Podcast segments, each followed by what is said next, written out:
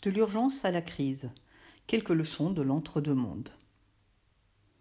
La crise sanitaire, dont nous avons essuyé une violente première vague, a eu l'effet d'un révélateur puissant des structures et de l'organisation médico-sociale de la santé.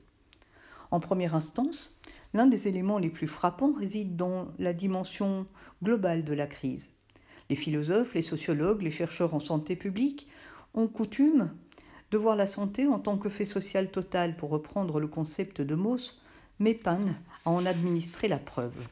La définition englobante de l'Organisation mondiale de la santé comme d'un état complet de bien-être physique, mental et social, qui ne consiste pas seulement en une absence de maladie ou d'infirmité, fait certes signe vers cette totalité, mais en usant d'une contraposition négative, ne consiste pas seulement, et sans lier explicitement la santé, ni à ses conditions de possibilité, ni à ses conditions de maintien et de développement.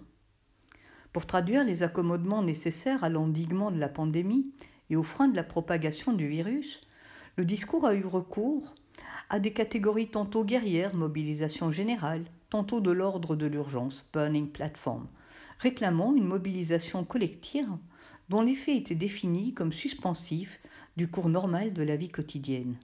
Or, cette façon de voir fait comme si la vie était simplement mise entre parenthèses, sans être affectée par les modifications de son cours.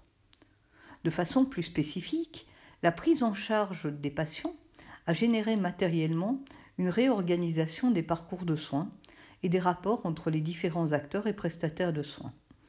En l'absence de moyens de protection adéquats qualitativement et quantitativement, la médecine de ville s'est cloisonnée et a adopté une ferme politique de triage, souvent à distance, téléphone ou télémédecine.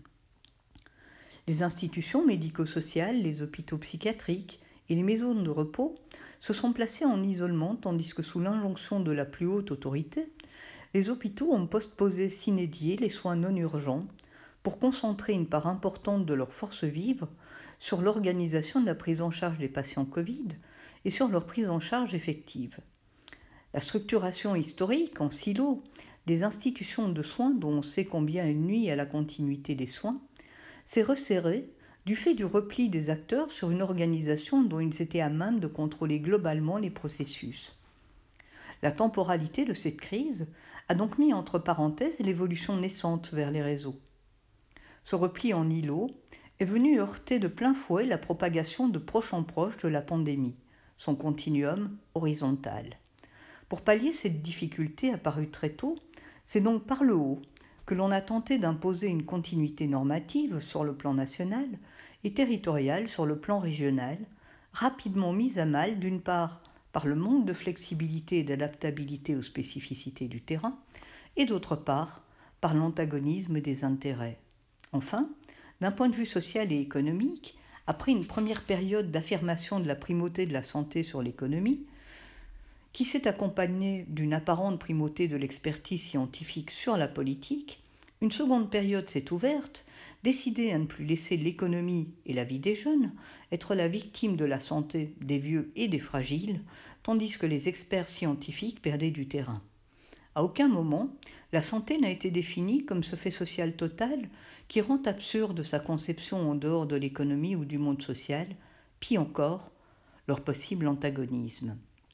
Pourtant, une des leçons de la crise, c'est aussi que l'économie et la santé se porteraient bien mieux l'une et l'autre de leur intégration réciproque. Ces différents aspects de la crise, nous les avons abordés le professeur Frédéric Tiss, médecin urgentiste, responsable du plan d'urgence hospitalier de son institution et coordinateur de ce plan d'urgence pour la région du Hainaut, et moi-même, Valérie Kokoschka, philosophe, maître en management des institutions de soins et de santé. Nous reprenons ci-dessus une part de nos échanges médico-philosophiques que nous avons regroupés en questions. Première question. L'incohérence semble avoir été l'une des expériences les plus délicates de la pandémie. Qu'en pensez L'incohérence est quelque chose de très particulier. Elle lie simultanément l'absence d'ordre avec un sentiment d'absurdité ou du moins d'incongruité, d'inadaptation au réel, ce qui a pour résultat une difficulté d'ancrage dans le présent d'orientation de l'action. D'une certaine façon, l'incohérence désoriente car elle défie la logique normale du cours d'une action, vient subrepticement lui retirer ses points de repère assurés. Les atermoiements autour du port du masque illustrent cette situation. Les masques ont en effet été proclamés tour à tour inutiles, puis utiles pour les soignants seulement, puis utiles pour tous mais seulement en cas de foule, utiles aussi bien à l'intérieur qu'à l'extérieur pour redevenir utiles en fonction des contextes, en millions clos et en cas d'impossibilité de maintenir une distance supérieure à 1 mètre. L'incohérence ne provient pas de cette séquence qui pourrait se justifier par l'avancée des connaissances. Elle résulte de la contradiction avec les savoirs disponibles et les injonctions ou suggestions co-occurrentes dans une même temporalité. Ainsi, la proposition que les masques n'étaient pas utiles en population s'est heurtée à trois savoirs et suggestions présents en même temps. Ils sont utiles mais nous ne disposons pas de stock, santé publique. Ils sont inutiles mais leur fabrication domestique pourrait être judicieuse, santé publique. Ils sont impératifs pour les soignants et les personnes exposées, santé publique toujours. Il aurait suffi que les autorités de santé affirment d'un seul tenant les masques sont utiles à la protection de tout un chacun, mais nous ne disposons pas de masques en quantité suffisante. Nous réservons donc les masques disponibles au personnel de santé et incitons la population à confectionner les siens pour qu'une cohérence de sens et de l'action puisse émerger, que des canevas puissent être adressés et qu'une solidarité collective puisse se construire en dépit des critiques qui n'auraient pas manqué. Même si la pluralité des voix dans les circonstances difficiles d'alors peut se comprendre, les paradoxes générés par les discours contradictoires et la compréhension publique de la situation de pénurie sous-jacente ont eu pour effet de mettre l'action gouvernementale sous la loupe, de créer une suspicion à l'égard de la validité de la parole étatique, de renforcer les mouvements complotistes et générer une angoisse quant à la gestion de la crise en cours. La nécessité de s'appuyer sur l'intelligence et la solidarité collective en temps de pandémie a très tôt été mise à mal par la difficulté à tenir ensemble différents niveaux de discours, différentes situations factuelles, différents niveaux d'analyse et de compréhension. Si chaque type de discours niveau possède une cohérence interne, encore faut-il se soucier de la cohérence des discours et des niveaux entre eux. L'intelligence d'une situation n'est pas schizophrène, elle s'appuie sur la convergence de l'information, qu'il s'agit de comprendre au sens que l'idéalisme allemand donne à ce terme une formation en immanence, à l'intérieur, du savoir qui régule et gouverne la. Deuxième question. Le manque de cohérence vécu ne traduit-il pas une inadéquation systémique de l'organisation de la santé? Si l'on aborde la question de la cohérence de l'expérience des acteurs durant la pandémie, en prenant un peu de hauteur, on ne peut éviter d'interroger la congruence entre la réponse possible aux besoins de santé et l'organisation systémique de la santé. Dans cette, perspective, plusieurs éléments méritent d'être relevés. En première instance, il faut rappeler l'écart entre d'une part l'impréparation du système de santé pris dans sa globalité à faire face à tous les attendus, tous secteurs confondus, qui ont été suscités par la pandémie, et d'autre part l'anticipation sur les besoins futurs, matériel de protection, matériel de prise en charge, médicaments, ressources humaines, dont les hôpitaux ont fait la preuve, et leur rapidité d'adaptation et d'adoption des plans d'urgence hospitaliers. Cette anticipation des réquisites matériels sur le terrain a permis de fournir un point d'ancrage stable au départ duquel une réorganisation territoriale cohérente des soins en fonction des besoins locaux était envisageable. Ainsi, affirmer que les hôpitaux ont été les bollards d'amarrage pour stabiliser et gérer la crise au plus près des besoins des patients et des acteurs de la santé n'est que rendre justice à leur action multidirectionnelle et leur créativité. Toutefois, la cohérence de la réorganisation décentralisée a dû affronter deux, écoles, deux écueils singuliers. Le premier écueil à s'être dessiné rapidement a opposé deux formes d'expertise, l'une académique appuyée sur l'épidémiologie et la virologie, l'autre expérientielle, alimentée par la prise en charge et le suivi des patients atteints de la Covid-19. Ces formes d'expertise ont dû procéder à des échanges verticaux, les premiers intégrant les résultats des observations pratiques, issus tantôt des articles scientifiques, tantôt des données de l'expérience clinique locale, tandis que les seconds traduisait les modèles dessinés par les épidémiologistes pour esquisser les tendances et en tirer des modèles prévisionnels des fluctuations de la pandémie. Cette distribution initiale des rôles a toutefois cédé la place à une construction horizontale, négociée entre chercheurs et médecins, de modèles plus appropriés au suivi local et plus cohérentes avec ses objectifs. Cette horizontalisation du suivi et de la gestion de la pandémie sur une base territoriale restreinte à une région ou à un bassin de soins apparaît d'ailleurs comme une nécessité en raison même des flux de contamination opérant à la fois par proximité et par foyer. À l'échelle locale, la gestion d'une pandémie suppose une coordination efficiente des professionnels de terrain et une logistique qui permet de répondre avec diligence où les besoins éclosent.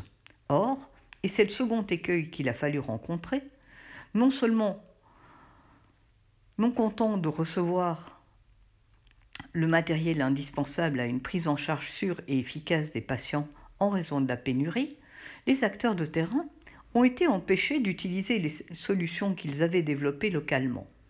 Inadaptés à l'urgence, les réquisites de conformité et de certification et la lourdeur des trajets administratifs réglementaires ont mis en mal la sécurité et l'efficience des soins qu'ils ont pourtant pour finalité de garantir.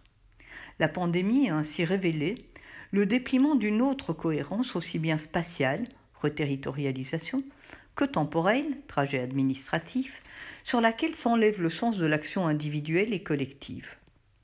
L'opposition entre la verticalité des normes de prise en charge et l'horizontalité vitale de la prise en charge elle-même a généré plus qu'un sentiment d'incompréhension entre les protagonistes, celui d'une distorsion entre univers au centre d'attention disparates relativement sourds l'un à l'autre. Troisième question. L'expérience de la pandémie n'a-t-elle pas consisté pour les acteurs à vivre et à agir dans un entre-deux-mondes? Pour les acteurs de soins, la pandémie a eu pour effet de déplacer les cadres de référence. Il s'est agi à la fois de définir de nouveaux référentiels internes, tout en poursuivant autant que possible l'activité classique, dans un cadre qui oscillait entre règles et procédures habituelles et nouvelles modalités successives, d'où le sentiment d'être à l'interstice entre deux mondes, dont le premier peut suspendre ou réaménager à tout moment les règles du second. Les gens ordinaires ont vécu une expérience similaire. C'est la première fois qu'une pandémie a provoqué une telle déflagration mondiale et conduit au confinement de nombreuses sociétés, dont les sociétés occidentales peu habituées aux restrictions de mouvement. Une atmosphère d'irréalité a accompagné ce vécu, renforcée par l'usage massif des outils virtuels. La perte des repères quotidiens, des habitudes de vie et de partage a été partiellement compensée par le recours à d'autres modalités d'échange. On l'évoque relativement peu, mais l'impact perceptif du confinement a été considérable. L'incarnation de nos rapports sociaux, la modification des espaces entre nous, le masquage des visages dans des sociétés où ils fondent la relation première à la personne et constituent une base de son éthos, reconfigurent nos manières d'être aussi bien avec nous-mêmes qu'avec les autres. En ce sens, la situation d'urgence n'a pas été, comme on a tendance à le voir, de l'ordre de la suspension, ou de la mise entre parenthèses des modalités quotidiennes de la vie, mais une refonte des façons d'être en commun et d'habiter un monde transformé. Cette refonte matérielle liée à notre incarnation a eu pour conséquence d'amener les individus tantôt vers un recentrement sur ce qui fait le sens de l'existence, l'essentiel qui les anime, tantôt vers un excentrement en projetant les nouvelles structures potentielles du monde d'après. Les deux mouvements n'ont cependant pas trouvé un espace où se déployer ou prendre corps dans un élan réformé par la crise. Ainsi, il est apparu assez vite que le monde d'après devait s'initier dans le présent de l'expérience et non dans l'après de celle-ci. Sur le plan social, une façon de vivre positivement la crise, c'est-à-dire d'en faire un tremplin pour une métamorphose du sens et des orientations communes, aurait pu être de développer une véritable démocratie sanitaire qui prend en compte non seulement les besoins médicaux immédiats, mais aussi les autres besoins affectifs, éducationnels, de travail et de contribution économique et financiers. Quatrième question. En définitive, quels sont les enseignements positifs de la pandémie? Pour qu'elle ait des enseignements positifs, le préalable est de ne pas voir seulement la pandémie comme une urgence qui suspend les manières habituelles de vivre et d'agir, mais comme un moment critique, un révélateur de ce qui fait réellement sens pour nous, de ce qui continue les valeurs et les repères de l'action à titre individuel et collectif? De ce point de vue, la crise aura rendu manifeste un rapport désenchanté, voire cynique aux institutions démocratiques. Des mesures ont été prises notamment dans la gestion future des données de traçage de contact des personnes positives qui contribuent aux droits fondamentaux et ont été dûment signalées comme telles par les organes de, de contrôle démocratique, Conseil d'État et Autorité de protection des données, sans qu'il y ait de modifications majeures. D'autres mesures, comme l'isolement et le dénuement des personnes âgées en maison de repos, ont témoigné d'une gestion que Foucault, comme Agamben à sa suite, désigne sous les concepts de biopolitique et d'administration des vinus, c'est-à-dire une administration dépouillée volontairement ou involontairement de cette attention primordiale à l'humanité de l'autre, soucieuse de toutes les dimensions de son être et son existence pour préserver sa santé. Le critère de l'urgence a été mobilisé non seulement pour suspendre certains principes démocratiques et éthiques, remisés à des jours meilleurs, mais aussi pour éteindre une critique qui portait non sur, sur la nécessité d'agir, mais sur les moyens et les méthodes de l'action effective. La pandémie aura ainsi montré la fragilité de nos institutions et un manque de conviction. Les valeurs valent si et seulement si elles gouvernent l'action. Il faut donc, et c'est l'aspect positif de la situation, œuvrer davantage en faveur du modèle démocratique, faire valoir son extraordinaire souplesse pour rencontrer les défis les plus divers et se, rappeler son prérequis, une éducation ouverte sur la responsabilité et l'engagement des citoyens. Il est apparu comme évidence que la capacitation, l'empowerment, des citoyens et potentiels patients et l'éthique s'avéraient des balises essentielles dans les décisions de santé. Les solidarités qui se sont tissées entre les gens venus d'horizons très différents, la révélation de nombreux talents dans les institutions de soins poussées à la créativité, le souci de la chose publique, la volonté de comprendre et de s'informer, le désir de contribuer à un monde plus sensé et plus juste, qui se sont manifestés durant la crise, pourraient alors être le point de départ d'une démocratie renouvelée à laquelle nous sommes tous très attachés.